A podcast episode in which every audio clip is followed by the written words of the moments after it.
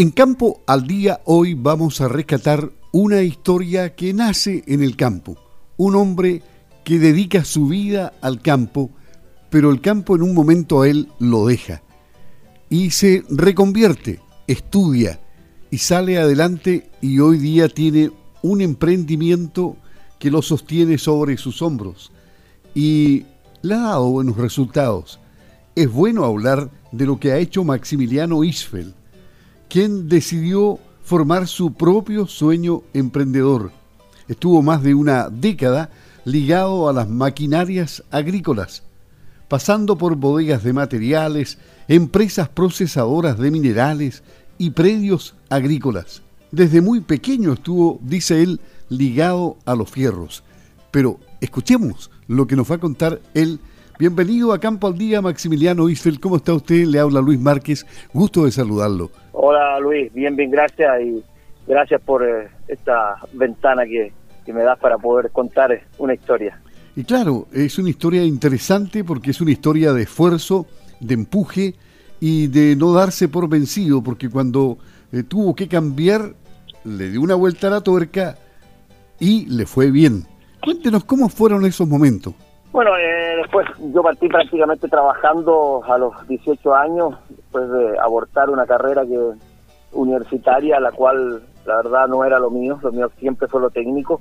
En esos años eh, Osorno no, no tenía carreras técnicas para poder estudiar, eh, había que trasladarse y los recursos no eran para poder salir eh, a otra ciudad. Entonces estuve dos años estudiando una carrera de pedagogía específicamente eh, la cual dejé y me inserté en el mundo laboral.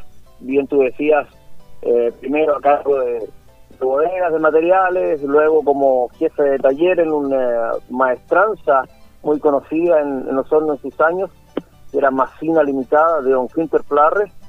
Eh, allí me forjé ahí, aprendí mucho con él. Eh, para luego pasar al área minera, donde estuve prácticamente 17 años a cargo de plantas de procesos y yacimientos mineros, eh, tanto en Chile como en Argentina. Eh, de ahí tuve un paso por administración de un predio agrícola y, ahí se dio la disyuntiva en que los números no cuadraban, entonces me dijeron un día, hasta aquí llegamos.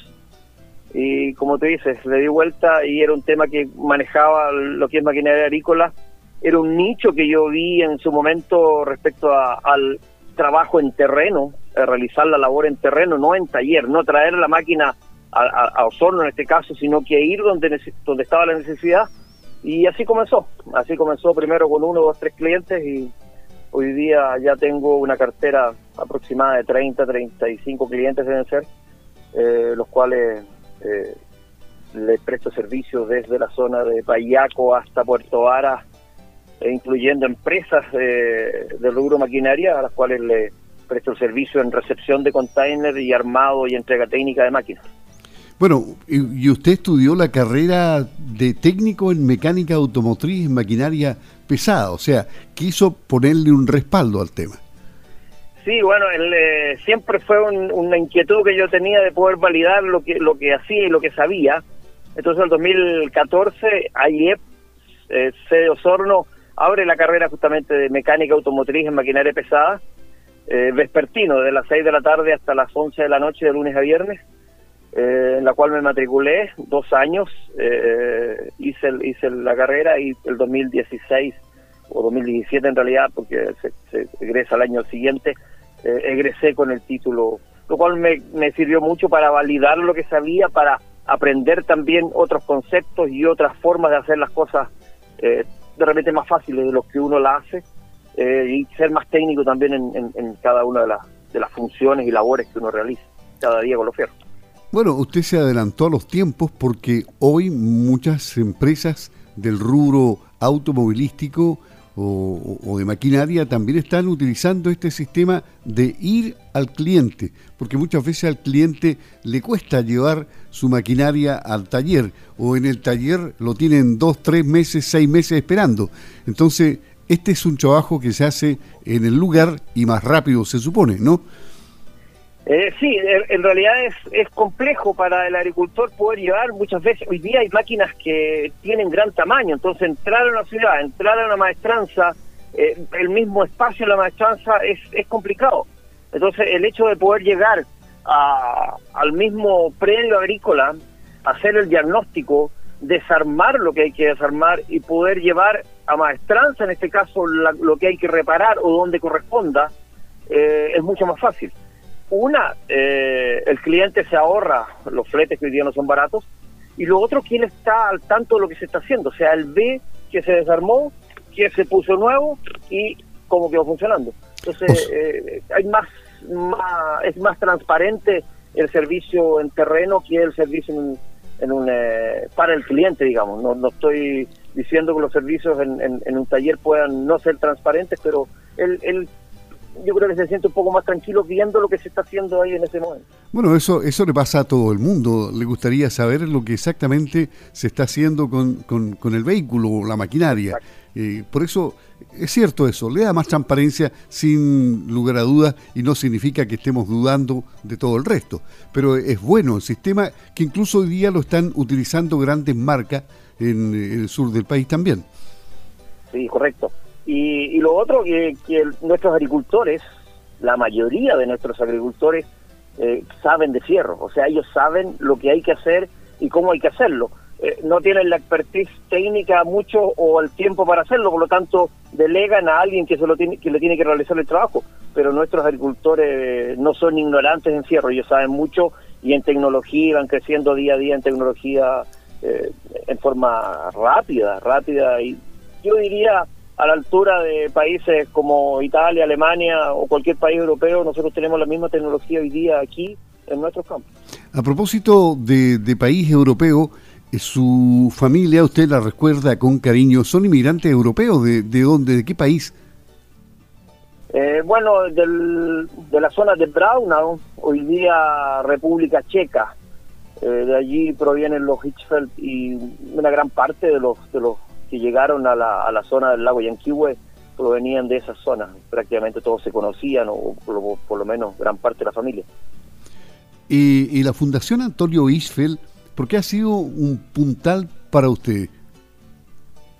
A ver, bueno, yo conocí la Fundación Antonio Isfeld a través del programa Escala Los Lagos, que se lanzó el año eh, pasado, eh, donde llamaba a, a, participar en el programa a emprendedores relacionados con el al área silvo-agropecuaria y especialmente la décima región. Eh, me llamó la atención, postulé, me hicieron unas entrevistas, eh, quedé en él y la verdad que fue muy provechoso. O sea, desde eh, aprender a, usar materiales tecnológicos como Word, que a lo mejor, o Excel, que muchas veces uno lo maneja en forma así superficial, eh, hasta técnicas de venta, técnicas de manejo, eh, todo lo que es lo que es digamos la parte financiera de una empresa o que o que debiera tener el, orden que corresponde eh, lo pudimos aprender allí, o sea no solamente yo sino que los 18 que participamos en ese programa Escala los Lagos. Y luego también hay una, una, una etapa donde cada uno tiene un tutor que le va viendo cada uno los detalles de la empresa y nos va recomendando qué hacer o qué no hacer o cómo hacerlo.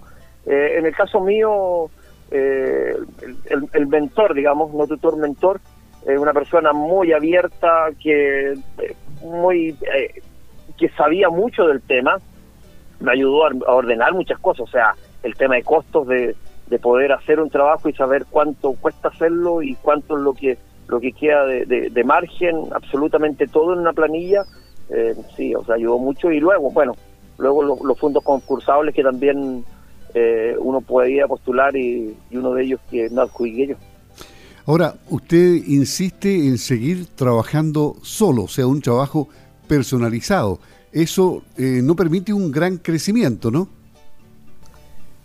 no permite un gran crecimiento, pero sí permite una fidelización de los clientes.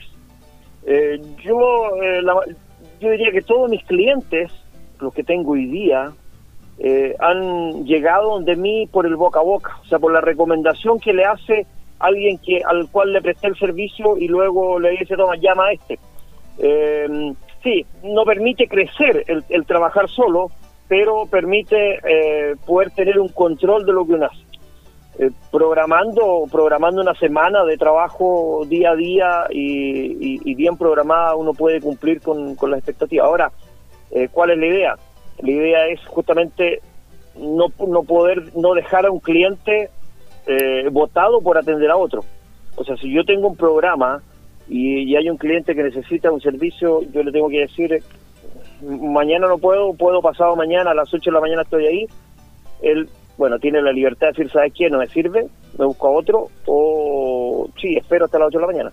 En algunos casos, algunos por emergencias han tenido que recurrir a otros técnicos, eh, pero vuelven, o sea, no, eh, por eso digo, la fidelización eh, está y, se puede mantener al tener un contacto directo, en este caso con los dueños de los predios o lo más con los administradores, pero no más allá. Usted también ha comprado maquinarias y ahí detrás hay una variante del actual negocio.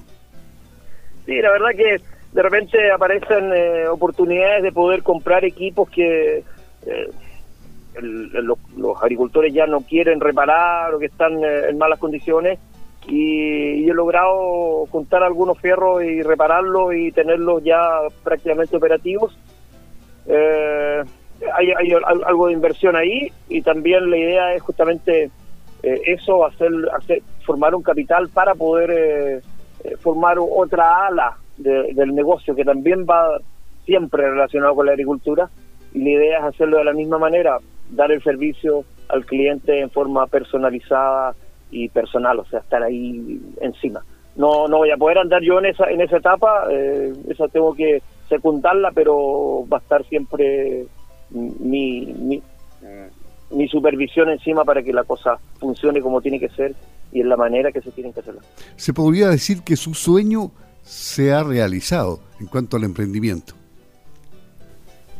Eh, sí, de todas maneras. Yo soy soy bien inquieto en cuanto a, emprendimiento y la verdad que de repente veo algo así que, que puede ser y, y, me entusiasma. Me, eh, me gustaría poder tener de repente más tiempo para, para hacer otras cosas y emprender en otras cosas o tener tal vez eh, el, un poco más de apoyo ah, para poder dejar a otro que, que este lo haga y, poder yo seguir en lo mío. Pero vamos paso a paso, todavía jóvenes, así que todavía podemos hacer algo más en, esta zona y siempre ligado al tema agrícola, que es lo que, lo que me apasiona. Claro, probablemente usted podría ser un mentor, podría ser un, una luz que ilumine el camino de otros jóvenes, por ejemplo, que quieran ser técnicos de calidad.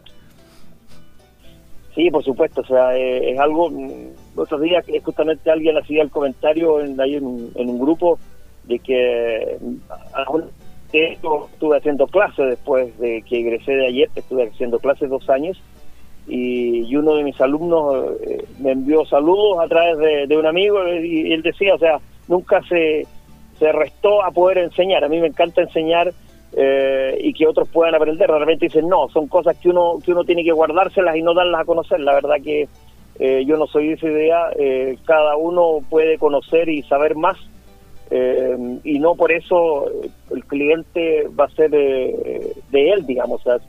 yo en el tema de, clientelas, algunos dicen, no, ese cliente es mío. Eh, todos los, todo todas las personas que compran, nosotros mismos, vamos a comprar donde nos tratan mejor, donde hay un feeling, donde podemos sentirnos agradados. Y tal vez en algunos casos vamos a pagar, no sé, un poquito más, pero me siento grato estar comprando allí, ¿qué va a hacer? Entonces no, eso de que ese cliente es mío para mí no existe ni en agricultura ni en ninguna cosa. Hemos conversado en Campo al Día hoy con eh, Maximiliano Isfel, una historia que tiene muchas otras aristas, pero que tenemos que circunscribirnos a un tiempo de radio. Por lo tanto, seguramente habrá alguna otra oportunidad en que surjan eh, esas nuevas aristas y podamos también explotarlas para poder conversar al aire con usted y que la gente lo conozca aún más profundamente. Ha sido un gusto, en todo caso, haber conversado con Maximiliano Isfeld. Que le vaya muy bien y que siga inspirando a otros emprendedores. Gracias de una vez más por eh, estos momentos y, sí, eh, si podemos eh, ser útiles en que otros puedan emprender, que otros puedan crecer, de repente uno se queda, se queda y van pasando los años y sí, es, otra cosa poder dar, ocupar su tiempo, hacer lo que uno le gusta, pero eh, con toda libertad. O sea, yo si mañana quiero, dejo mi programa hecho y, digo voy a ausentarme 10 días porque voy a estar fuera, lo puedo hacer y sin ningún problema. Entonces es otra cosa el trabajar en forma independiente, el ser emprendedor es riesgoso, se sufre mucho al principio porque no hay un sueldo todos los meses, pero con esfuerzo y sacrificio y, algunas otras cositas que hay que ponerle de por medio, uno puede hacerlo, cualquiera lo puede hacer. Eh, muchas gracias, Maximiliano. Maximiliano Isfeld en Campo al Día de Radio Sago. Un abrazo, que le vaya muy bien. Hasta pronto. Gracias, hasta pronto.